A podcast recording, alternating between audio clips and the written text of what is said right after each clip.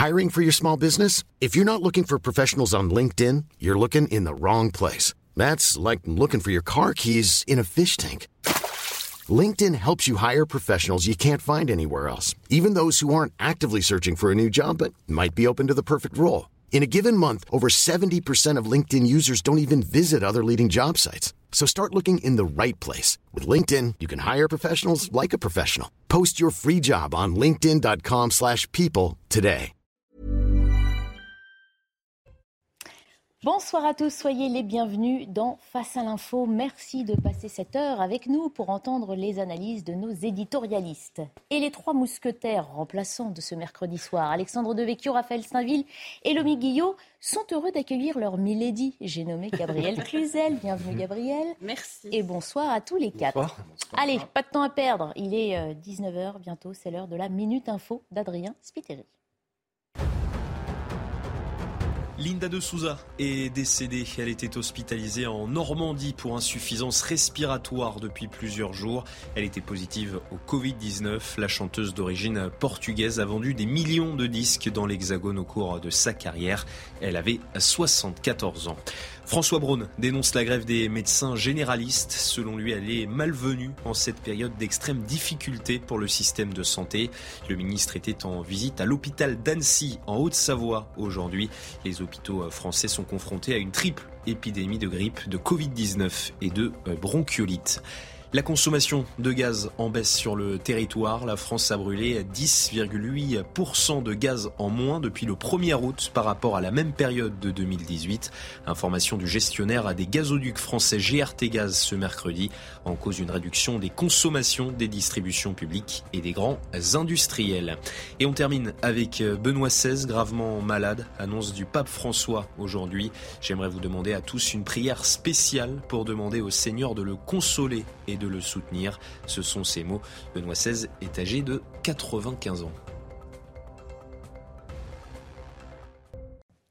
Nous sommes le mercredi 28 décembre. Je vous cite le dicton du jour, on en a pris l'habitude hier, continuons. S'il neige à la Sainte-Éléonore, les récoltes seront d'or amusant de constater qu'on est toujours dans le thème de l'espoir d'une prospérité hein, et de l'abondance, comme hier. Comme il neige pas, c'est mal barré. et on en profite au passage pour souhaiter une bonne fête à toutes les Éléonores. Alors, au sommaire ce soir, faut-il relancer le débat sur une TVA à 0% En 2019, 9 Français sur 10 étaient pour que les produits de première nécessité ne soient pas taxés. Les débats ont été animés sur le sujet. C'était même une proposition de Marine Le Pen pendant la campagne présidentielle. Mais depuis, plus rien. Le sujet va-t-il revenir sur la table? L'Espagne l'a adopté hier. Quels en sont les effets concrets? Et est-ce un exemple que la France devrait suivre? Les réponses de Lomi Guillot. Raphaël Stainville reviendra, lui, sur les commissions d'enquête parlementaire. Le Rassemblement national s'apprête à en présider une sur les ingérences politiques étrangères.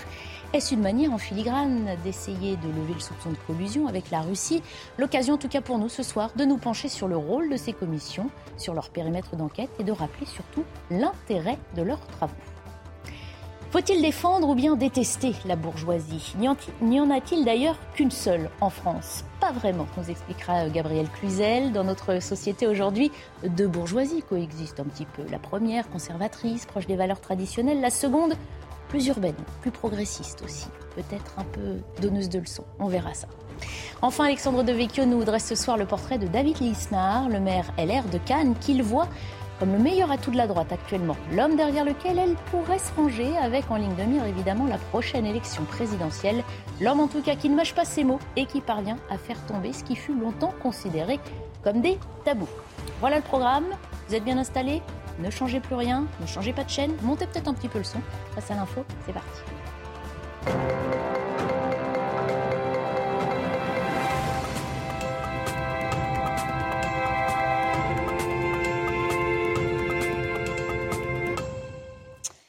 Alors, l'Espagne est-elle plus audacieuse que la France lorsqu'il s'agit de venir en aide à sa population, à faire face à la crise économique? Ou alors plus démagogique? Peut-être au contraire, plus inconsciente. Notre voisin annonce la suppression de la TVA sur les produits alimentaires de première nécessité, 0%, donc pour compenser l'inflation.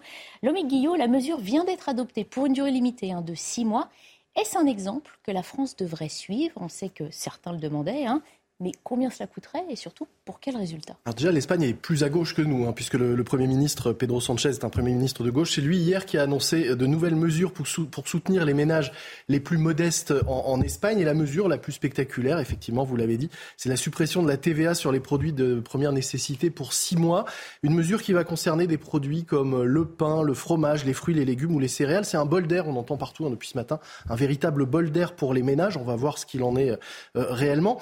La TVA à 0%, on s'en souvient, c'était une mesure demandée à l'époque des, Gilets jaunes. Euh, il y avait eu beaucoup de débats sur le sujet. C'est une mesure assez populaire. 90% hein. des Français étaient pour, à l'époque, en 2019, la mise en œuvre d'un panier de 50, de 50 produits euh, qui seraient soumis à cette TVA à, 0%. Ça avait été débattu, un peu abandonné et oublié jusqu'au moment de la campagne présidentielle. Marine Le Pen, on s'en souvient, avait proposé, elle, une TVA à 0% sur un panier de 100 produits de première nécessité.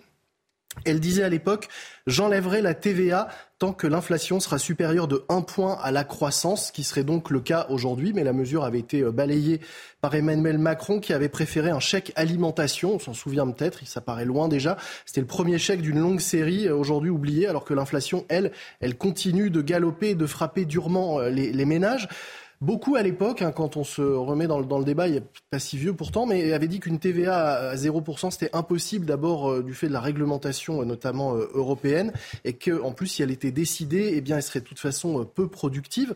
Alors déjà aujourd'hui, le premier euh, blocage est, levé, hein, puisque depuis le 5 avril, l'Europe a assoupli les règles sur la, TVA et on peut désormais appliquer un taux nul si on le souhaite. D'ailleurs, on l'oublie souvent, mais il y a en France un des produits qui euh, aujourd'hui ont une TVA à 0%. Il y en a deux exactement. C'est le vaccin euh, contre le Covid et les tests pour détecter le, Covid. Il bénéficie d'une dérogation sur cette TVA à 0% jusqu'à la fin du mois de décembre. C'est bien la preuve que ça peut être mis en place et en, en œuvre et on peut donc très bien imaginer que ce taux nul s'applique à d'autres produits dits de première nécessité. Tout le problème, évidemment, c'est de définir quels sont aujourd'hui ces produits de, première nécessité. Il y a eu un, gros débat, hein, euh, notamment au moment euh, de réduire le taux sur les produits hygiéniques, notamment les, protections féminines. Le taux est passé de 20 à 5,5% il, il y a quelques mois.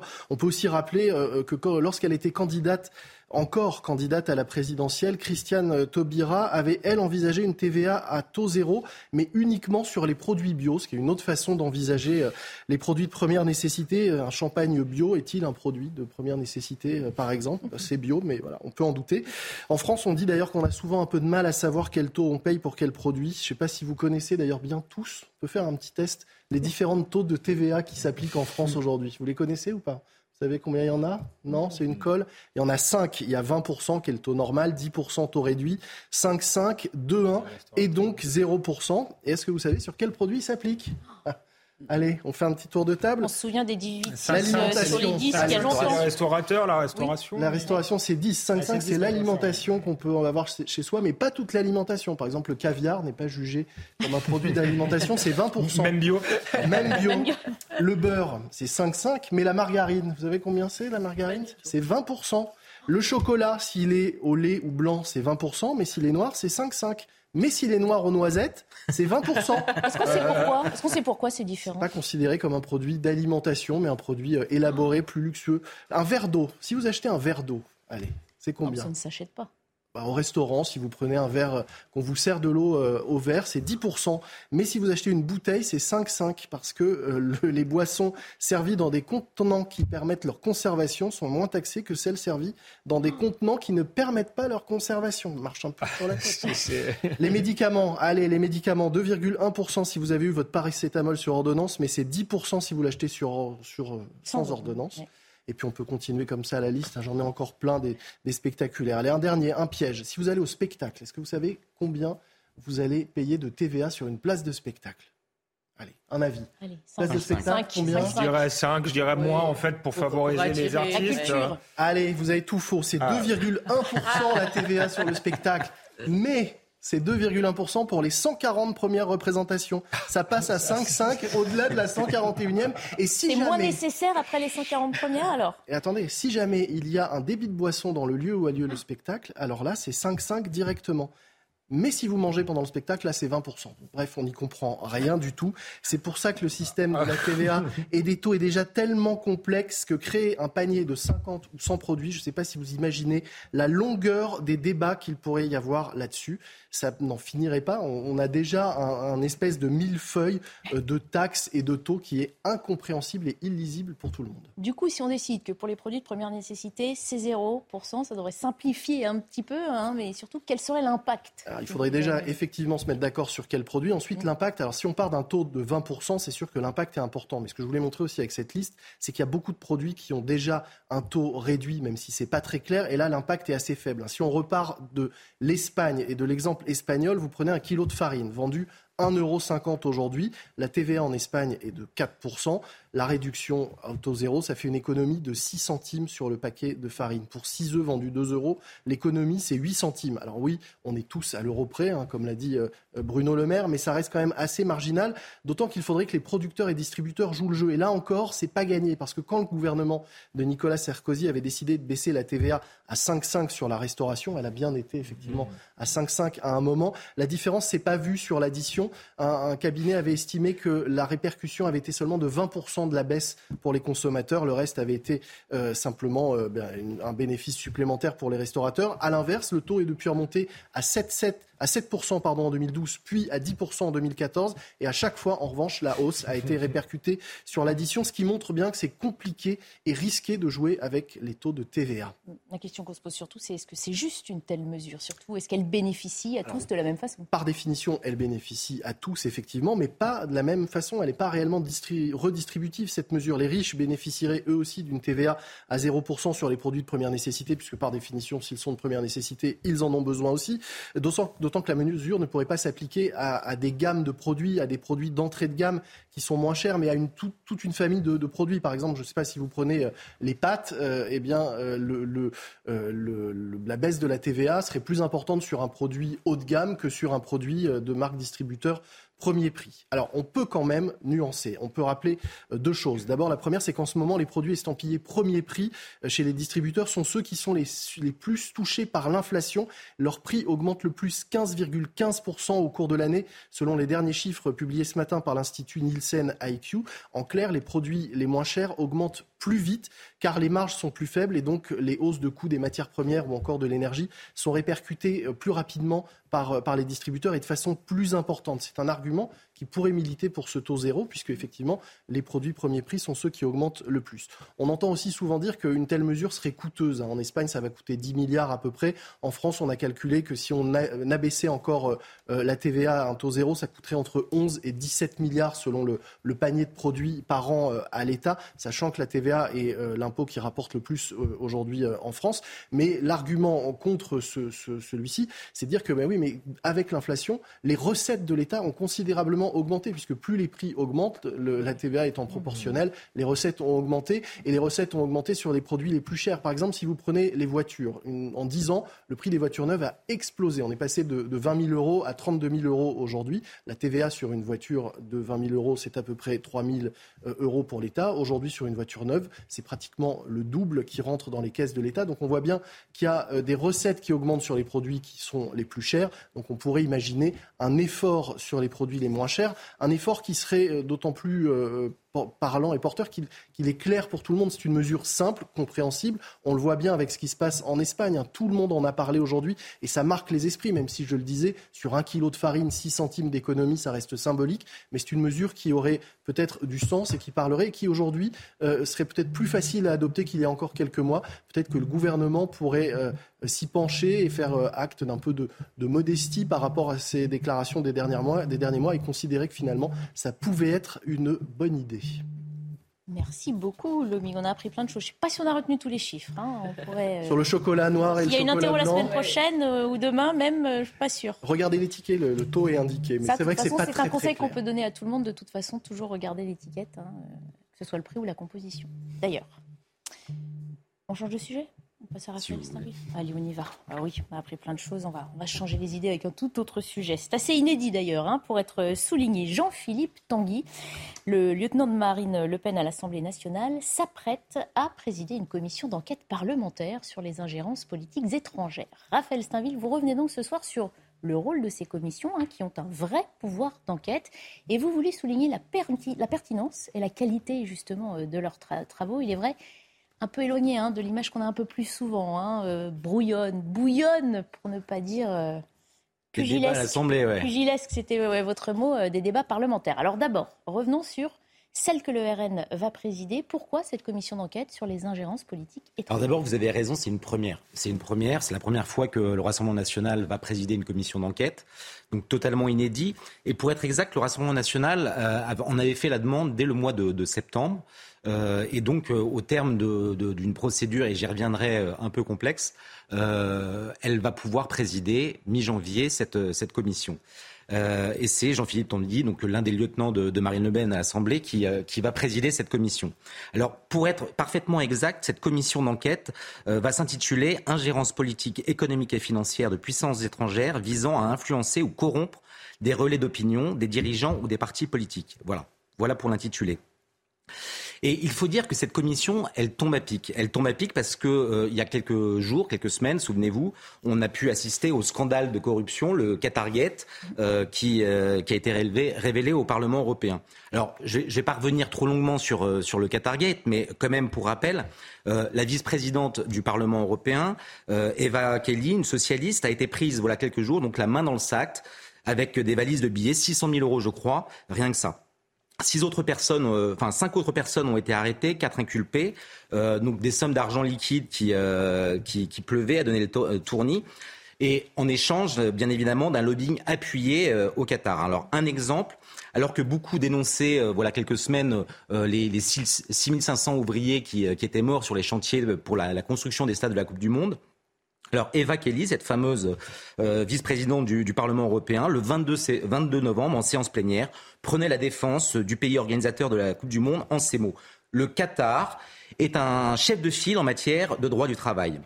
Bref, un scandale, vous l'aurez compris, qui n'a pas fini d'éclabousser le Parlement européen et qui mêle à ce jour le Qatar, les services secrets marocains et des hommes politiques euh, italiens notamment corrompus ça rend d'autant plus nécessaire euh, cette commission d'enquête. Mais comme je vous le disais euh, au tout début, c'est là où c'est assez curieux, c'est que cette commission d'enquête, elle a été demandée euh, par le RN en septembre. Donc rien à voir avec le Qatargate. En revanche, euh, il y avait une nécessité pour le RN, euh, et vous l'évoquiez tout à l'heure, c'est justement d'en finir avec ce, ce soupçon euh, qui empoisonne le, le, RN, celui de ses liens présumés avec la Russie de Poutine. C'était d'ailleurs l'un des arguments utilisés par Emmanuel Macron, j'allais dire le candidat Macron à l'époque, hein, pour attaquer son adversaire. Alors vous avez raison, encore une fois. Souvenez-vous du débat de l'entre-deux tours entre Emmanuel Macron et Marine Le Pen. Euh, c'était exactement sur ce thème. Le président a pilonné Marine Le Pen. Euh, vous dépendez du pouvoir russe, vous dépendez, monsieur de Poutine, vous avez contracté un prêt dans une banque russe, vous parlez à votre banquier quand vous parlez à la Russie. Alors, Rappelons-le justement comme, comme contexte, on, était déjà la, guerre en Ukraine avait déjà commencé. Euh, tout était fait de la part du président pour faire croire que Marine Le Pen était un agent du Kremlin, qu'elle n'était pas libre, euh, que sa position sur euh, l'Ukraine, même son soutien à l'Ukraine, était suspecte. Alors, ce qu'il faut savoir, c'est que Emmanuel Macron n'ignorait certainement pas que Marine Le Pen avait contracté un emprunt auprès d'une banque russo-tchèque précisément parce qu'aucune banque française euh, n'avait euh, voulu euh, lui garantir un emprunt pour financer sa campagne présidentielle. C'était vrai en 2017, c'était encore vrai en 2022. C'était un, tel problème que François Bayrou, qui était lui aussi confronté à ces difficultés de, de pouvoir se financer auprès d'une banque, avait soulevé le problème et préconisé, ça c'était en 2017, la création d'une banque de la démocratie. Il disait Il est insupportable qu'une banque privée ait le droit de vie ou de mort sur une formation politique. Alors François Bayrou, on s'en souvient, on avait même fait une condition de son ralliement à Emmanuel Macron. Euh, un projet enterré après sa démission de la place Vendôme. Bref, Marine Le Pen, avec cette commission d'enquête, euh, on, le, comprend, est pressée d'en finir avec cette arme de déstabilisation massive utilisée par ses opposants. Probablement parce qu'elle songe déjà à 2027 et aux, futurs échanges qu'elle aura avec euh, euh, son challenger. Alors, il faut savoir, et ce n'est pas anodin, que les autres partis, c'est pour ça que je, reviens sur, sur les, conditions d'attribution de cette commission, les autres partis se sont opposés à ce que euh, le, RN constitue cette commission d'enquête. Marine Le Pen, elle a fait jouer ce qu'on appelle son droit de tirage qui permet depuis 2014 à un chef de groupe de pouvoir créer sa propre commission d'enquête. Alors en même temps, on imagine bien que cette commission n'a pas pour but de défendre hein, ceux qui le président, d'avoir un rôle un petit peu plus large. Qu'est-ce qu'on peut attendre de celle-ci? Alors D'abord, euh, et je crois que c'est le, le 14 qui, une nouvelle fois, est là pour nous le rappeler, les ingérences euh, étrangères sont bien réelles. Et la France, bien évidemment, n'est pas euh, à l'abri de, ces pressions. Il faudrait être totalement naïf pour penser qu'on on puisse échapper à ce genre de phénomène. C'est tout l'intérêt de cette commission, et même, je dirais, des commissions en général. D'abord, ces commissions, elles disposent de moyens réels d'enquête. Euh, les personnes que la commission veut auditionner ne peuvent se dérober à leur convocation euh, sous peine d'être même euh, emmenées de force par, la police ou les gendarmes. Deuxièmement, les auditions, elles se font sous serment. ce qu'il faut bien comprendre, c'est qu'une commission d'enquête parlementaire s'est assimilée à une juridiction. un faux témoignage, un mensonge par omission, un mensonge volontaire, devant une commission d'enquête parlementaire constitue un délit pénale, une infraction pénale passible de 5 ans de prison et de, je crois, jusqu'à 75 000 euros d'amende. Donc les rapporteurs disposent en plus de droits spécifiques. Ils sont habilités à se faire communiquer tout document euh, de, service des ministères, à l'exception de ceux qui sont euh, euh, protégés par le secret d'État. Alors, on l'a vu notamment à l'occasion de la, publicité qui était faite au moment de l'affaire Benalla. Ces commissions d'enquête, elles passionnent. À, cette époque, parce que justement ces commissions d'enquête sont souvent télévisées et ont la possibilité d'être télévisées. À, l'époque, la chaîne, je crois que c'était Public, Public, Sénat, Public Sénat a, a battu ses records d'audience. Alors, on est loin de, justement, vous le disiez tout à l'heure, on est, on, est loin de l'image brouillonne des débats parlementaires, euh, des pugilats, des invectives auxquelles on assiste euh, trop régulièrement. Là, dans ces commissions, il y a un esprit de sérieux, une tenue, une rigueur, euh, une qualité de travail et qui, qui redore justement le travail des parlementaires. Alors, qu'on songe, et je l'évoquais hier, mais euh, aux, auditions d'Yves Bréchet, ancien haut commissaire euh, à, l'énergie atomique, euh, voilà quelques semaines, qu'on songe encore à, l'audition d'Henri Proglio, l'ancien patron d'EDF, par cette commission d'enquête parlementaire visant à, établir les raisons de la, perte de souveraineté et d'indépendance énergétique de la France. Ça, c'était vraiment il y a quelques semaines et elle continue ses travaux. Qu'on songe encore aux travaux de la commission d'enquête sénatoriale parce que et l'Assemblée nationale et le Sénat euh, ont, leur, commission d'enquête, euh, qui, a mené un travail incroyable sur l'influence croissante des cabinets de conseil.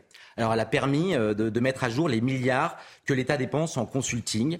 et parfois pour des travaux qui, sont totalement inexistants. C'est la fameuse affaire McKinsey.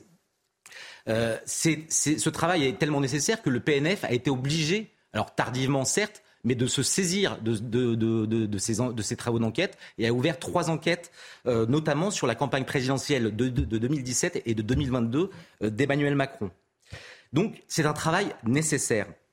Alors on a compris tout l'intérêt pour Marine Le Pen. Pour elle, l'enjeu il est double. D'abord prouver son indépendance et faire la démonstration que si des politiques euh, sont soumis à des enjeux d'influence étrangère, ce n'est pas au RN qu'il faut les chercher. Donc ces travaux, euh, vont commencer euh, le mi-janvier et dès le 12 janvier, le, dès le 10 janvier, ils se réunissent pour euh, constituer le bureau de, cette commission d'enquête. Merci beaucoup, Raphaël. C'est vrai que je ne sais pas si c'est une impression qu'on a l'impression qu'il y en a de plus en plus ces commissions-là, et je pense que ça plaît aux Français qui peuvent effectivement les regarder à la télé. J'en fais partie. Quand le sujet nous intéresse, on est curieux d'entendre ces auditions. C'est comme si on était un petit peu membre d'un d'un jury, d'un tribunal finalement, non? C'est une pratique qui est aux États-Unis, je crois, qui est, qui est assez, assez courante, mais c'est un exercice euh, euh, démocratique pour le coup de euh, transparence. J'aime pas tellement ce mot euh, transparence quand il s'agit de d'aller savoir qui gagne quoi, qui couche avec qui. Je trouve que là il y a une une dérive, mais la transparence sur la vie publique, qui a des conflits d'intérêts. À quoi sert l'argent À quoi sert l'argent Pourquoi tel ou tel choix politique ont été faits Je pense que ça peut être utile. Je crois qu'il y en avait une aussi récemment sur le Stade de France où on a pu voir par exemple que Gérald Darmanin avait menti. C'était pas inutile. Ouais, c'est assez incompréhensible que les, autres partis s'opposent à cette commission, parce qu'après tout, euh, c'est très habile euh, du RN de, vouloir euh, pouvoir ainsi montrer qu'il n'y a rien, mais les autres pourraient se dire, bah, s'il y a quelque chose, ça permettrait d'éventuellement lever un, lièvre. Donc je ne comprends pas pourquoi il y a cette, opposition, alors que, tout le monde à, y gagner. Parce qu'il est probable que cette commission d'enquête ira bien, ne concernera pas seulement le, le, RN et les liens supposés du RN avec la Russie, mais que les personnes auditionnées, alors on ne connaît pas encore euh, les, les personnes qui seront euh, auditionnées et convoquées par euh, cette commission, mais seront en lien avec un certain nombre d'autres partis. Donc si je comprends bien, en, gros, on pourrait se dire que certains partis pourraient, pourraient encourager cette commission en se disant, ben voilà, on va les montrer qu'il y, y, a un lièvre à lever du côté de la Russie, mais qui n'iraient pas parce qu'ils auraient peur qu'on trouve des choses dans leur camp. C'est ça que vous, vous expliquez. On peut le traduire de cette manière. Certains ont des choses à cacher alors. Ouais. Bah, d'où l'intérêt de ces commissions, effectivement, qui font un travail très sérieux. C'est surtout une normalisation du RN, je pense aussi, qui, euh, pour la première fois, vous l'avez dit, du fait de ses résultats, et son groupe bénéficie de, ce processus. Et euh, à chaque fois qu'il fait valoir euh, euh, ses droits, eh bien, euh, ses opposants veulent le renvoyer dans sa marginalité. Donc je pense que le principe même du commission d'enquête mm. euh, dirigée par le RN perturbe.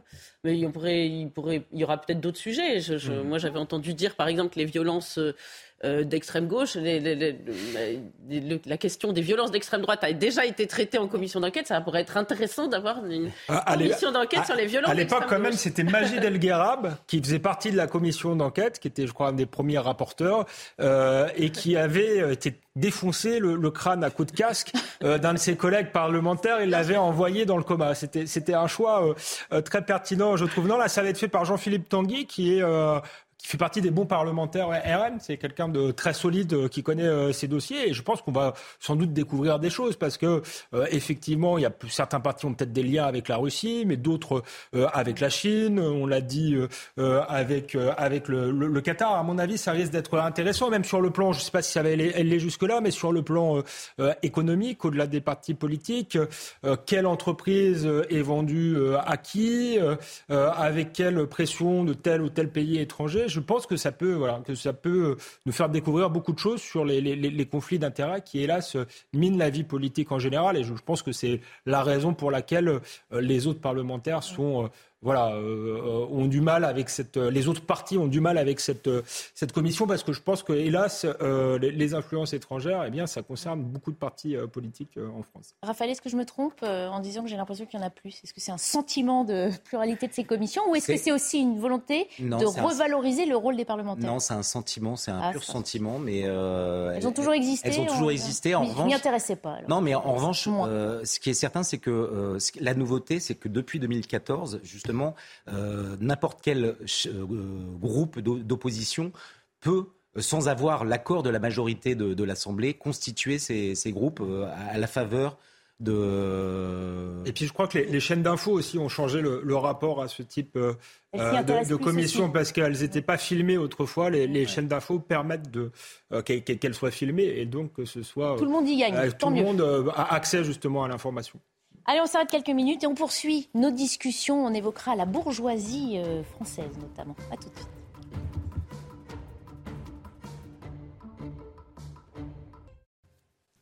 Dans un instant, on pose un regard, celui de Gabriel Cluzel, surtout sur euh, la bourgeoisie française, et puis on évoquera euh, David Lisnard, l'homme à tout de la droite, selon Alexandre Devecchio. Et... Mais il est 19h30, alors on fait d'abord un point sur l'info avec Adrien Spiteri.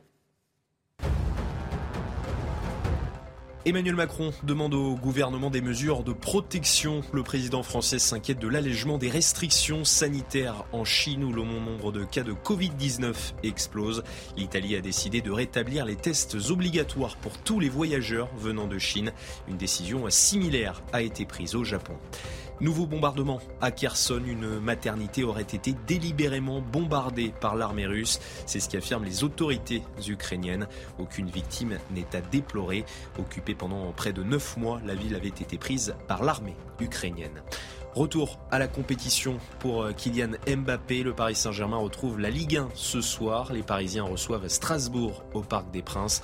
Une rencontre à laquelle devrait participer le Français aux côtés de Neymar. Les deux stars sont pressentis dans le 11 de départ. Un match à suivre en direct sur Canal 360. Gabriel Cluzel, ce soir vous avez voulu poser votre regard sur la bourgeoisie. Mais de qui, de quoi parle-t-on exactement? La bourgeoisie des siècles derniers, on voit plutôt bien, hein, celle qui est représentée en noir et blanc sur de vieilles gravures, ces tableaux de grandes familles accoutées à de grandes tablées recouvertes de nappes avec des enfants et des chiens tout autour. le temps est passé, les codes ont changé. À quoi ressemble la bourgeoisie aujourd'hui? Et puis, surtout, n'y a-t-il qu'une seule bourgeoisie? J'attends avec intérêt vos réponses. Mais d'abord, expliquez-nous donc d'abord pourquoi vous avez voulu revenir sur ce mot finalement un peu désuet, bourgeoisie. Alors, il y a deux raisons. La première, c'est qu'il y a une actualité médiatique pour rendre à César ce qui est à César. C'est dans le Figaro. Euh, il y a le président de l'Institut Sapiens, Olivier Babot, qui a eu une petite controverse avec l'universitaire par tribune interposée. Ils ne sont pas tapés dessus. Pierre Vermerin. C'est entre gens bien élevés. Pierre Vermerin, euh, sur la bourgeoisie. Alors, euh, Olivier Babot avait fait un éloge de la bourgeoisie. Alors, il faut, il faut reconnaître que c'est très iconoclaste. Hein. C'est vraiment très rock'n'roll aujourd'hui de défendre la bourgeoisie. Et Pierre Vermerin a, rétorqué par une autre tribune en disant oui, mais est-ce que la bourgeoisie d'aujourd'hui est, euh, digne finalement de euh, la bourgeoisie traditionnelle? Et de fait, il y a deux bourgeoisies, comme, on va le voir. Et puis la deuxième raison, c'est que ceux qui sont partis à Noël ont pu constater, en traversant euh, les, villes moyennes françaises, qu'il y avait de jolies façades bourgeoises, mmh. des centres-villes bourgeois qui sont désertés. Hein, c'est l'analyse de Guy sur le sujet. Et on se demande, mais où sont passées ces petites, moyennes, grandes bourgeoisies qui peuplaient ces villes euh, de, province? Le bourgeois aujourd'hui, hein, on le voit notamment sur les réseaux sociaux, c'est toujours l'autre. Hein. Finalement, personne n'a envie d'être traité de bourgeois, c'est presque devenu euh, une insulte. Ah, vous avez raison. Euh, euh, être traité de, bourgeois, c'est extrêmement mal vu. Tout le monde déteste le bourgeois, comme on, pourrait-on dire en reprenant un slogan bien connu de la gauche à l'endroit de, de, la police, et spécialement la petite bourgeoisie qui rajoute encore une diminution mesquine et étriquée. Et pourtant, la bourgeoisie, alors pourquoi on la déteste? La bourgeoisie, la gauche vous dira, poids, elle aime l'ordre, l'autorité la discipline, euh, les codes, la tranquillité et la prospérité. Mais ma foi, est-ce que ce n'est pas précisément ce qui fait défaut à la France? La tranquillité, la prospérité, l'ordre, l'autorité, euh, la discipline et la tranquillité. Euh, donc, de fait, on pourrait se demander si ce n'a pas été une erreur de conspuer la bourgeoisie comme on l'a fait depuis bientôt, allez, depuis mai 68, disons. Alors la vérité, c'est que le, mot bourgeoisie est un mot piégé, parce que la bourgeoisie, c'est comme le cholestérol, il y a une bonne et une mauvaise bourgeoisie. Euh, il y a la bourgeoisie traditionnelle, euh, euh, enracinée, car attachée à son bourg et qu'on pourrait appeler l'immo-bourgeoisie. Et puis il y a la bourgeoisie progressiste, toujours en mouvement. Et elle, on pourrait l'appeler la courgeoisie, si vous me permettez ce néologisme, parce que elle court, elle consomme et elle est dans le temps court, et 3C, c'est-à-dire qu'elle, la transmission, qui, celle qui vient de ses ascendants ou celle qui est destinée à ses descendants, elle, n'en a que faire. Alors la courgeoisie, d'accord, vous l'avez définie. Alors l'immo-bourgeoisie, on invente des mots ce soir. L'immo-bourgeoisie, qu'est-ce que c'est? Alors l'immo-bourgeoisie, eh bien écoutez, c'était le, médecin, le pharmacien, le notable, même le hobro, hein, parce que les aristocrates vivaient finalement comme les, comme les bourgeois, partageaient les mêmes codes, le propriétaire terrien, le chef d'entreprise, mais aussi l'électricien, le paysan. Euh, ils étaient des immo-bourgeois, ils étaient enracinés, ils constituaient les fondations de chaque ville de province et ils la faisaient euh, vivre culturellement, spirituellement, économiquement. Ils en avaient dessiné euh, l'urbanisme. Et quand on parle de désertification de ces villes moyennes, eh bien, il faut se demander si en, éradiquant la bourgeoisie, en conspuant ses valeurs, on n'a pas contribué euh, à cette désertification. Parce que finalement, prisme marxiste ou libéral oblige qui se rejoint finalement. On a, je sais pas si tout le monde sera d'accord, mais moi je le pense. On a toujours qu'une optique euh, économique, mais il n'y a pas que de l'économie euh, dans la ville, dans la vie. Et Christophe Guy lui-même qui, évoque euh, l'insécurité culturelle, je crois que l'insécurité qui est liée par exemple à l'immigration, mhm. eh bien elle est, elle est due aussi au fait que si d'autres cultures ont pu s'installer, c'est parce que nous nous avons consenti à un effacement de tout un tissu social avec ses mœurs, euh, sa façon de vivre euh, et ses codes, et, euh, et, que, et par une, finalement une détestation de nous-mêmes. Alors, vous savez que cette immo-bourgeoisie, Emmanuel Macron lui avait donné un nom. Alors vous vous en souvenez peut-être pas, c'était au moment de la première campagne présidentielle en 2017. le débat portait sur la fermeture des bibliothèques le dimanche. Et il avait raillé euh, les gens qui partagent leur blanquette de veau euh, autour de la table dominicale, voyez, les familles euh, d'autrefois, enfin comme autrefois. Donc vraiment, on imagine cette bourgeoisie conservatrice, la France conservatrice. vous savez que la blanquette de veau, c'est le plat préféré du, du commissaire Maigret. Ça sent bon la France pompidolienne. et c'est la petite bourgeoisie blanquette de veau qui habitait ces jolies maisons euh, euh, anciennes dans les centres-villes, qui allait dans de jolis théâtres au coco. Vous savez que dans toute petite ville, il y a un théâtre au coco qui est toujours fermé aujourd'hui, sauf quand on décide de programmer euh, en queue de spectacle un, programme inepte d'art contemporain. Mais et c'est vrai que tout cela a, a, disparu. Et cette petite bourgeoisie, elle a été décriée depuis des années, même par des, des artistes. Hein. Vous voyez, Brel qui disait, t'as ah bah, voulu voir Vierzon et on a vu Vierzon. Tous les films de Chabrol sont euh, le coupable, il est toujours de la bourgeoisie. Hein. Vous verrez, c'est pas compliqué. Euh, c'est pas la peine de regarder la fin, c'est toujours pareil. Euh, et, cette bourgeoisie de la France périphérique, elle a été vraiment la cible privilégiée des 68 arts et de la gauche, avec notamment le point d'orgue symbolique. Je sais pas si vous vous souvenez de l'affaire de Bré en Artois. Libération s'était enflammée pour cette affaire. Il fallait que le coupable soit bourgeois. C'était absolument nécessaire. Gabriel, j'ai envie de vous demander, pourquoi tant de haine mais je vous le demande, pourquoi, pourquoi tant de haine? Parce que finalement, si on considère le bourgeois, c'est quoi? C'est rien d'autre qu'un pauvre qui a réussi. Oui, alors c'est de l'envie, c'est ça C'est la bah, jalousie. Écoutez, euh, peut-être, voilà, mais c'est un pauvre qui a, qui a pris l'ascenseur social grâce à ses efforts ou à ceux de ses parents. Et, cette immo-bourgeoisie, cette bourgeoisie blanquette de veau, elle accordait beaucoup d'importance aux valeurs mérite et travail. Et eh ben ces valeurs, elles ont été démonétisées euh, en même temps qu'elles.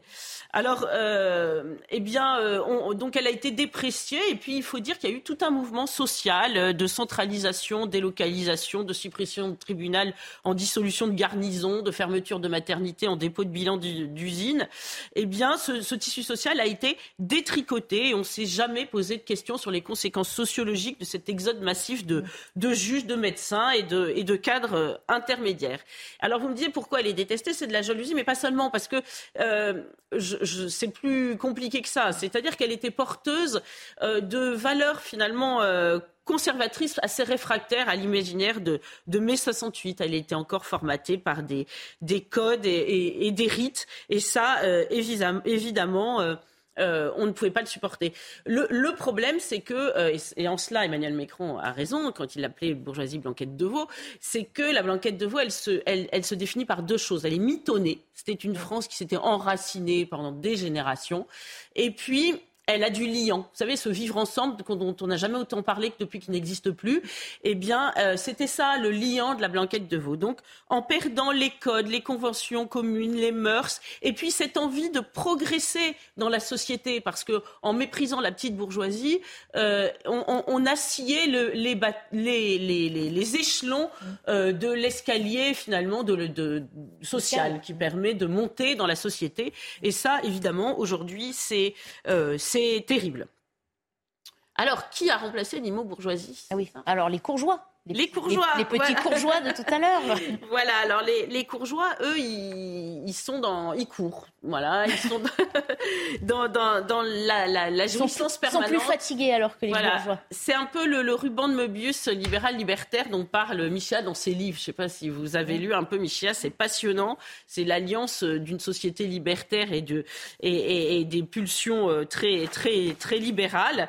Et, et ces courgeois n'ont gardé que de la bourgeoisie que finalement ces, ces travers, le goût du lucre, la peur du candidaton, une forme de puritanisme. Vous savez, aujourd'hui, on a une euh, une bourgeoisie woke qui, euh, qui crie au scandale euh, dès que, au, premier mot de travers, eh bien, ça, de fait, elle l'a, elle l'a gardé de, de, de, de, son atavisme bourgeois. Et ça, c'est évidemment pas la meilleure chose qu'elle ait fait. Alors, on notera, et ça, moi, ça m'a beaucoup frappé, que lorsqu'Emmanuel Macron a réformé l'ISF, alors là, il, s'agissait des grands bourgeois, il a euh, il a continué à taxer les immo bourgeois et il a euh, enlevé les taxes sur les valeurs mobilières. Donc, par définition, les courgeois, ceux qui ne sont pas enracinés. Et pour moi, c'est assez euh, significatif de tout un état d'esprit, évidemment. Alors, cette réflexion, euh, elle doit aujourd'hui nous nourrir parce que euh, si nous ne, réfléchissons pas à ce qui s'est passé, nous ne pourrons pas construire euh, notre avenir. Alors, le courgeois, c'est par exemple celui qui dénonce les cravates. Vous savez que euh, Jean-Luc Mélenchon nous a expliqué que euh, euh, un code, parce que le courgeois veut toujours casser les codes, donc un code par excellence, c'était la, la, la, cravate. La France insoumise voulait venir à l'Assemblée sans cravate. Alors moi, je vous pose la question euh, qui est le plus bourgeois entre l'Antifa, qui est scolarisé à Sciences Po, dont les parents habitent dans universitaires habitent dans le 5e arrondissement, euh, et euh, l'apprentissage, l'étudiant, le jeune en apprentissage qui est au rayon charcuterie et qui lui a mis une cravate pour être respectueux de ses clients. D'ailleurs, c'est ainsi que on se trouve dans des grands restaurants avec des serveurs habillés en costume par respect pour leurs clients et des clients qui, en revanche, ne les respectent pas du tout parce que pour ne pas avoir l'air de bourgeois et casser les codes, ils ne veulent pas s'habiller, donc ils viennent avec des savates et des jeans lacérés. Donc c'est vrai que ça aussi, c'est un euh, paradoxe euh, absolu de cette situation. Ça veut dire que certains laissent tomber cette euh, exigence qu'on pourrait avoir, cette ambition, parce que finalement, on l'a dit dès le début, hein, finalement, c'est une ascension sociale, c'est le symbole d'une ascension sociale qu'on pourrait souhaiter à chacun. Exactement, parce que euh, ceux qui aiment les Français les plus modestes devraient leur souhaiter de devenir euh, des, des, bourgeois, en commençant par des petits bourgeois, puis des, moyens bourgeois et des grands bourgeois. C'est ça euh, la, méritocratie et l'ascenseur social. Mais il y, a un regard très différent de la gauche et de la droite sur les, les gens les plus modestes. C'est-à-dire que la droite souhaite aux pauvres de ne plus exister, si j'ose dire, en devenant des bourgeois. Au contraire, la gauche a une vision extrêmement euh, fantasmée et figée. Euh, du, prolétaire qui euh, est un pauvre finalement pour l'éternité. Il n'est beau que quand il a cette figure de prolétaire fantasmé. Et d'ailleurs, c'est pour ça que Simone de Beauvoir et Jean-Paul Sartre se sont peu à peu détournés des classes populaires françaises en, en, les trouvant trop attirés par le côté petit bourgeois et, euh, et se sont rapprochés de, euh, des, immigrés en jugeant qu'ils étaient plus, euh, plus à même de, de leur générosité. Et c'est vrai que cette différence de conception est extrêmement frappante. C'est pour ça qu'aujourd'hui, quand on prend les différents électorats, dans les classes populaires, il y a une partie euh, par exemple, qui vote euh, RN et qui, euh, elle, aspire donc plutôt à droite, mais aussi, mais aussi pour marginalement, plus marginalement les Républicains ou Zemmour, qui aspire à, une ascension sociale pour elle, pour ses enfants et, pour les générations qui suivent. et, et, de ce fait, euh, en revanche, à gauche, eh bien, nous retrouvons les courgeois, l'association des courgeois, euh, qu'ils soient de la France insoumise, euh, de Renaissance, et puis qui tentent d'agréger plutôt des masses populaires d'origine immigrée. Alors, c'est vrai que ces masses populaires qui aspirent à devenir bourgeoises, on pourrait imaginer qu'un jour, elles fassent la jonction avec euh, les, la bourgeoisie conservatrice qui vote Zemmour. C'est d'ailleurs ce que Zemmour a essayé de faire sans grand succès pour l'instant. Mais euh, au vu de leurs valeurs convergentes, on pourrait imaginer que cela pourrait fonctionner électoralement. Merci beaucoup, Gabriel Cluzet. On a fait un voyage dans le temps, là. J'ai l'impression qu'on a traversé 200 ans de l'histoire sociétale française. Non? Tout à fait. Alors, on va rester euh, en lien avec le Figaro le journal de la semaine, on dirait, puisque dans un entretien en début de semaine au Figaro, David Lisnard prônait d'appliquer au niveau national la politique qu'il mène localement à Cannes, notamment en matière de lutte contre la délinquance juvénile. Il revenait sur l'agression très violente par trois adolescents d'une femme de 89 ans attaquée en septembre dernier dans les rues de Cannes. À l'époque, il avait tweeté S'il s'agissait de ma mère, c'est peut-être moi qui serais en prison. Des propos que certains politiques et observateurs avaient jugés indignes et qu'il assume toujours Aujourd'hui, il disait aussi que si la société a le devoir moral et pénal de sanctionner la justice privée, euh, c'est, pardon, j'ai perdu le fil, l'individu a un devoir moral de protéger les siens. C'est ce qu'il a expliqué. Alexandre de Vecchio, est-ce qu'il s'agit d'un dérapage ou bien au contraire hein, d'une stratégie bien délibérée de la part de David Lisnard Non, c'est en effet une, transgression euh, pleinement euh, assumée. Il envoie en réalité un message à l'électorat de droite et même au-delà pour lui dire que, lui ne fait pas partie, si vous voulez, de cette droite qui a peur de son ombre et qui est soumise au politiquement correct.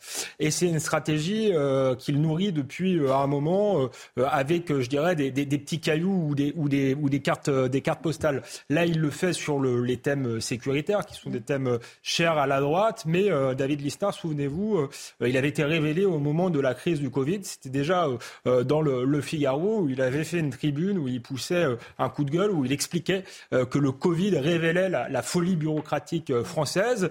et un peu plus tard, il avait déjà transgressé la loi quasiment, puisqu'il avait lancé la campagne de, de, vaccination pour les plus de 50 ans à Cannes, avant même d'avoir le feu vert du gouvernement, considérant que les consignes des ARS, des technocrates, ça allait bien comme ça, mais que maintenant, il fallait agir. Donc là, il est également dans cette stratégie de briser un tabou. Là, c'est le, tabou sur le thème de la sécurité. Il pose la question de la responsabilité des parents, puisqu'il explique que les parents de, des fameux agresseurs de cette vieille dame de, de 80 ans euh, devraient être expulsés de leur, HLM. Il les a lui-même privés d'une place de marché, puisque euh, l'une partie de, la famille de ces, adolescents euh, était sur les marchés à Cannes. et il le fait voilà, en parlant un langage de vérité, en disant voilà, si c'était ma mère, eh bien, je serais peut-être en prison. Donc, beaucoup de Français peuvent s'identifier à cela, et c'est pour montrer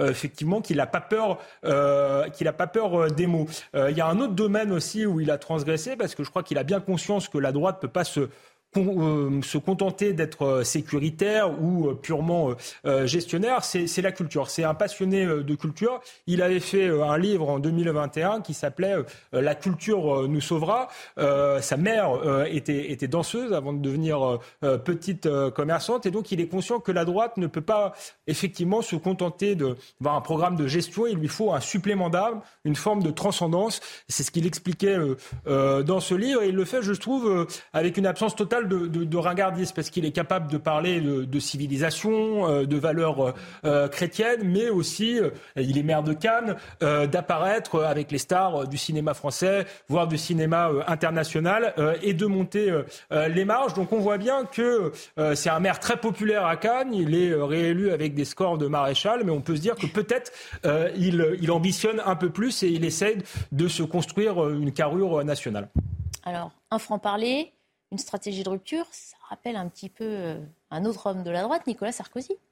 D'une certaine manière, on pourrait dire que c'est un, euh, une version, je dirais, subtile euh, et raffinée de Nicolas Sarkozy. C'est vrai qu'il y a une dimension populiste chez David Lislar quand il dit si c'était ma mère, voilà, je serais peut-être en prison. C'est typiquement du populisme, mais en même temps, c'est un populisme chic, capable de parler euh, euh, aux classes populaires parce qu'il a un côté viscéral, David Nisla, mais euh, également justement un électorat plus conservateur, peut-être plus plus bourgeois, plus bourgeoisie euh, Blanquette de Veau, euh, qui est plus soucieuse du style. Donc c'est un, un, une forme de populisme haut de gamme qu'il essaie de, euh, de, mettre, en place. Et puis surtout parce qu'il a bien conscience que les coups de menton, les transgressions purement verbales, ça ne suffit plus. Au-delà du style qu'il essaye de développer, justement, Nicolas Sarkozy avait expliqué qu'il voulait passer le, le, le, Karcher. On a eu Kouchner. Et donc la droite ne s'en est jamais remise, si vous voulez. Donc il est bien conscient que les, euh, les coups de menton comme ça, les phrases choc, euh, ça suffira pas. Euh, et c'est pour ça qu'il essaie toujours de joindre euh, la parole aux actes. je vous parlais du, Covid. il a agi, quitte à bousculer l'administration française, quitte à se mettre un, peu en dehors de la loi. Et là, sur cette affaire de violence de jeunes, eh ben c'est pareil. Il agit, il, lui, il passe aux actes. il dit, bah, ce père de famille n'a pas été digne, ne s'est pas occupé de ses enfants, euh, il est complice et donc il doit être puni, il doit être expulsé de son logement social, expulsé de sa place de marché. Il est en train de faire finalement euh, de Cannes euh, un laboratoire pour montrer que c'est non seulement une droite qui est capable de parler fort, mais aussi capable d'agir. Il dit aussi que les maires ont, selon lui, plus de pouvoir hein, que, que l'État au-dessus pour agir dans certains domaines. Pour le moment, oui, l'idée est d'être effectivement pragmatique, de, de, le pragmatisme qu'il applique à l'Américaine, de l'appliquer sur le plan national. Alors on comprend, hein, avec ce que vous nous dites, que vous le voyez comme l'homme fort de la droite actuellement. quelles sont ses forces et ses faiblesses, s'il fallait Alors, commençons tout de même, je dirais, par les faiblesses. La, la faiblesse, s'il veut se construire une, s'il va être candidat à la présidentielle, disons-le, c'est qu'il faut en avoir envie. Et on n'est pas forcément sûr que David Lisnard en ait envie. Il a eu une occasion pendant la primaire. Euh, il y avait personne vraiment pour incarner euh, le courant qu'il défendait, qui est un courant euh, plutôt euh, conservateur, euh, en même temps euh, libéral, ferme sur la question de l'immigration. Il y a eu Éric Ciotti, mais je pense que si Éric Ciotti n'avait pas été là, enfin David Lisnard aurait pu, je crois, faire le hold-up du siècle sur cette, cette primaire. Il y avait une volonté de, nouveauté aussi chez les, électeurs de droite, un, désir de nouveauté, et il a fait un peu un refus d'obstacle. Donc ça, c'est, je crois, le, le, premier point faible. Deuxième point faible, j'essayais tout à l'heure de définir sa ligne politique. Il s'auto qualifie, euh, je dirais, euh, de libéral. Euh, il, exprime même son admiration pour Margaret Thatcher, qui est peut-être pas le personnage le plus consensuel en France, en tout cas. et donc là, je pense qu'il va falloir affiner sa ligne politique, d'autant plus que comme il y a les bourgeois et les courgeois, comme il y a deux types de bourgeoisie, il y a deux types de libéralisme. Il y a un libéralisme mondialisé, sans frontiérisme, qui est finalement le, le, le libéralisme d'Emmanuel Macron, et il y a un libéralisme conservateur, protectionniste, qui euh, finalement euh, permet euh, aux petits commerces, aux entrepreneurs de se développer. On arrête d'emmerder ceux qui essayent d'entreprendre avec des normes, notamment des normes européennes. mais par contre, on est capable de faire preuve d'un minimum de patriotisme économique. Et donc là, on ne sait pas bien quelle est la position de David Lisnard là-dessus. Est-ce que c'est un libéral à la mode Macron ou est-ce que c'est un libéral plus traditionnel? Il y a c'est la question de l'Europe. Qu'il est souverainiste, euh, David Lisnard, ou est-ce qu'il est pro-européen? À mon avis, il va falloir qu'il affine un peu sa position, qu'on le connaisse un peu mieux euh, là-dessus. Euh, ensuite, sur, sur ses points forts, je dirais qu'il en a plusieurs qui peuvent apparaître comme des faiblesses, mais il a, je dirais, la force de ses faiblesses. Il est peu connu, mais je crois que... Ah, de moins en moins. de moins en moins, mais il reste peu connu. Lui-même dit qu'il est inconnu, c'est peut-être une tactique, mais c'est parce qu'aussi, et mais je disais que c'était un avantage, parce que je crois que les, les gens en ont marre des apparatchiks de droite qu'on a vu depuis 40 euh, ans. Euh, il n'a pas de, de, de, passé, donc pas de passif. Justement, il n'a pas été euh, au gouvernement Nicolas Sarkozy, et donc je crois que c'est plutôt un, avantage. Il n'apparaît pas pour le moment, même s'il est patron des maires de France, tellement comme un homme de réseau. Et là encore, les apparatchiks ont mauvaise presse. on est dans l'ère du populisme, de quelqu'un qui a une relation directe avec le peuple, et je crois que c'est aussi un avantage pour lui. Et enfin, il a un dernier avantage, et pour moi, c'est ce que je trouve assez séduisant. Je disais tout à l'heure qu'il parlait vrai, il parle simple aussi. Il n'est pas dans la langue euh, de caoutchouc, je dirais, euh, des technocrates et des conseillers en communication. Euh, il parle pas start-upper, et j'allais le dire. Il, ne dit pas celles et ceux. Alors si vous me permettez, si on a encore un peu de temps, juste une parenthèse sur celles et ceux, parce que ça, ça m'exaspère. Je pense que celles et ceux, c'est Emmanuel Macron qui a inventé ça. D'ailleurs, je soupçonne qu'un cabinet de conseil lui a soufflé les liens, voire lui a facturé l'idée. Jusque dans le vestiaire des Bleus. oui, jusque voilà, euh, jusque dans le VSRDV. Donc c'est un espèce de tic de langage assez insupportable et toute la classe politique euh, l'a repris. Alors j'aimerais voilà dire aux, autres hommes politiques que quand ils font ça, euh, ils passent soit pour des faillots qui veulent faire comme le chef, soit comme des conformistes et leur rappeler que personne ne dit celles et ceux dans la vie. Donc c'est pas la peine. Donc David Lisnard il dit pas celles et ceux et voilà c'est quelque chose de, de rafraîchissant et de manière générale euh, je dis ça aux électeurs, quand un homme politique ne dit pas celles et ceux, c'est déjà un bon point pour lui. Un indice, un premier indice. Est-ce que ça veut dire que pour vous, c'est le, celui qui s'inscrit le mieux dans le, sauvetage de la droite? Il serait le sauveur de la droite hmm, Je ne dirais pas pour le moment que c'est le, le, sauveur de, le sauveur de la droite, je dirais que c'est le joker de la droite. Je pense qu'il y a un favori malgré tout euh, à droite qui s'appelle Laurent Vauquier, qui a été euh, très critiqué, qui est détesté par la gauche, mais qui euh, a une base fidèle, contrairement à ce qu'on dit, on dit beaucoup euh, qu'il est insincère alors qu'il est extrêmement constant sur un certain nombre de positions. Il a vraiment affiné sa ligne, c'est-à-dire que sur l'Europe, par exemple, il a clarifié un certain nombre de choses. Il, il a rompu en partie avec le logiciel qui était celui d'une majorité des DLR. Donc c'est le favori. Mais s'il était empêché, je pense que effectivement, David Lisnard pourrait être une véritable option. une véritable pour la droite, mais je pense que dans cette élection, plus personne n'en a grand-chose à faire, malheureusement, de, de la droite. Donc il faudra parler à la droite, gagner dans son camp. Euh, ce que Vauquier peut faire euh, ou que Lisnard euh, pourrait faire, et je disais qu'il aurait pu gagner la primaire la dernière fois, mais ensuite il va falloir élargir, et c'est là que c'est compliqué. Peut-être justement en faisant cette fameuse alliance dont parlait Gabriel Cluzel entre bourgeoisie conservatrice et classe populaire. Là, il a plutôt le profil. On a un paysage politique aujourd'hui qui est occupé par deux forces. Marine Le Pen, qui, parle aux classes populaires, qui a un véritable socle, et Emmanuel Macron, qui parle plutôt justement à la bourgeoisie hors sol, euh, qu'a très bien défini euh, Gabriel Cluzel, qui est un profil de gestionnaire européiste, euh, qui est pour une politique économique euh, mondialisée. Et si vous voulez, ces deux blocs s'affrontent et il se pourrait qu'à un moment donné, cet affrontement devienne stérile ou manichéen. Et je pense que pour un homme de droite, mais un homme politique tout court qui voudrait s'adresser aux Français, il y a une ligne que, David Lisnard ou que Laurent Wauquiez pourraient défendre, c'est celle de la réconciliation. À un moment donné, il va falloir réconcilier euh, les Français entre eux, euh, dresser euh, un horizon de redressement pour le pays. Je crois que c'est le défi aujourd'hui pour la droite, mais c'est aussi tout simplement le défi pour la France. Merci beaucoup Alexandre Devecchio. Il nous reste 2 minutes 20, donc on a le temps, de commenter un petit peu, de réagir. Oui, moi, ça, il y a quelque chose qui, est assez troublant, c'est qu'on voit que Laurent Wauquiez, qu'Alexandre présente, a raison comme le favori, en tout cas sur le camp de la droite, euh, finalement est, un, colosse au pied d'argile. Euh, regardez, Eric Ciotti a, fait campagne euh, pour la présidence de LR en s'associant avec le futur candidat de, la droite, Laurent Wauquiez. Mm. Et finalement, le score qu'il réalise face à, Bruno Retailleau est, est, en, est en demi-teinte. Je crois qu'il réalise 54%.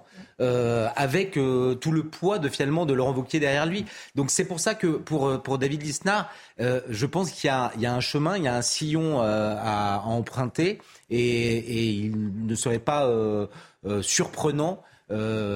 s'il n'est pas trahi par, par ses ambitions contrariées, qu'il emprunte ce chemin.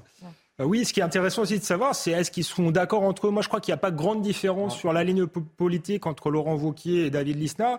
Mais c'est pour ça que je disais aussi que c'était un joker, parce qu'on voit bien que la, route sera compliquée pour euh, Laurent Wauquiez. Il semble qu'il en ait envie, euh, mais il y a pas mal d'obstacles, notamment les élections européennes. Et c'est vrai que s'il était empêché pour une raison X ou Y, David Lisnard serait un plan B plus qu'intéressant pour la droite et peut-être plus qu'un plan B. Il reste quelques années encore. Ah oui, il y, a, il y, a, cinq ans, justement, le, chemin est long. Euh, et c'est pour ça que euh, Ciotti a dit on va nommer Vauquier comme candidat euh, tout de suite. Euh, c'est un pari risqué parce que c'est aussi l'exposer à prendre beaucoup de coups durant cinq ans. Enfin, le, le, problème, c'est, vous l'avez comparé très justement à Nicolas Sarkozy, c'est que Nicolas Sarkozy a beaucoup promis et, et, peu tenu et il pèse une présomption d'insincérité sur les LR qui complique forcément la tâche de quiconque cherchera à avoir le même créneau que Nicolas Sarkozy. Moi j'ai noté surtout qu'on avait parlé de refus d'obstacles pour l'élection à la tête de LR. Le prédécesseur de, de Lisnard à la tête de l'AMF, l'Association des maires de France. C'est François Barouin. spécialiste du, refus d'obstacles avant l'élection. Je ne sais pas si c'est de euh, euh, oui, c'est juste. Pour Lisnard.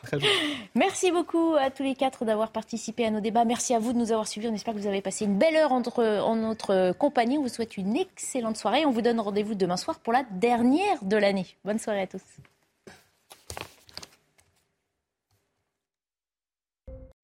Le ministre français des Armées s'est rendu en Ukraine lors de son premier déplacement à Kiev. Sébastien Lecornu a rencontré Volodymyr Zelensky pour réaffirmer le soutien militaire de la France. Le ministre a notamment évoqué un fonds de 200 millions d'euros. Il doit permettre à l'Ukraine d'acheter directement du matériel auprès d'industriels français. Linda De Souza est morte à l'âge de 74 ans, chanteuse très populaire dans les années 1980. Elle avait touché les Français avec sa valise en carton, titre mais aussi autobiographie dans laquelle elle racontait son enfance. L'interprète franco-portugaise est décédée des suites d'une insuffisance respiratoire dans un hôpital de Normandie. Elle était positive au Covid-19. L'Italie impose des tests obligatoires aux voyageurs venant de Chine. Le pays qui a mis fin ce mois-ci à sa stratégie du zéro Covid est confronté à une explosion des cas de contamination.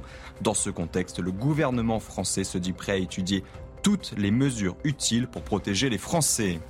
Un magasin du Wisconsin entièrement gelé après la violente tempête qui a frappé une grande partie des États-Unis, la conséquence d'importantes chutes de neige, d'un vent glacial et d'une baisse brutale des températures jusqu'à moins 48 degrés dans la région des Grands Lacs. Le bilan de cette tempête polaire est d'au moins 56 morts.